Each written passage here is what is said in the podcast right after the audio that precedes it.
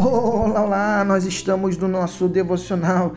Estamos lendo o Evangelho de Mateus, capítulo 12, top demais.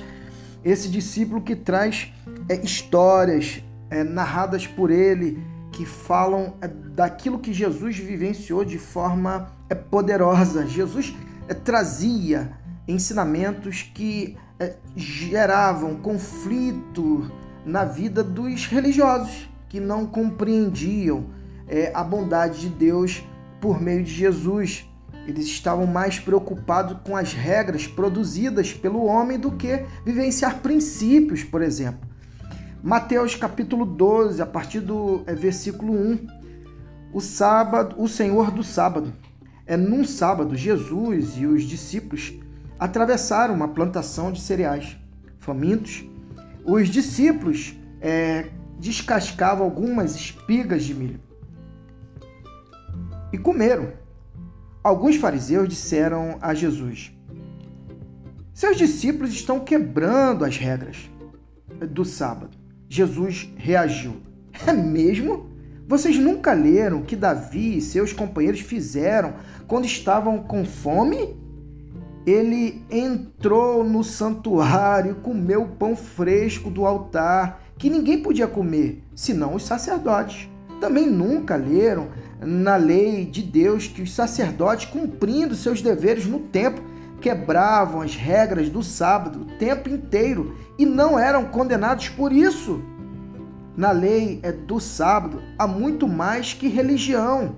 Se vocês tivessem a menor ideia do significado daquela passagem da escritura que diz: deseja um coração sensível, não um ritual inflexível, vocês não seriam críticos de detalhes.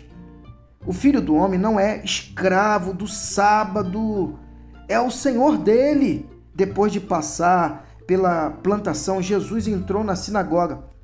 E estava ali um homem que tinha uma das mãos aleijada. Alguns dos presentes, com a intenção de acusar Jesus, perguntaram: É permitido curar no sábado? Ele respondeu: Existe alguém aqui que, se encontrar no sábado um cordeiro seu caído numa ribanceira, não irá tirá-lo de lá? A bondade para com as pessoas é tão conforme a lei quanto a bondade para com os animais.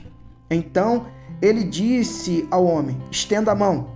Ele obedeceu e foi curado. Os fariseus ficaram furiosos é, discutindo como acabar com Jesus. Que é, insensibilidade é, a, é justamente a ação desses homens por estarem é, é, neutralizados, é, insensíveis pelas regras de uma religião que acaba de alguma forma é, tirando a essência de todas as coisas, que é justamente fazer bem ao próximo.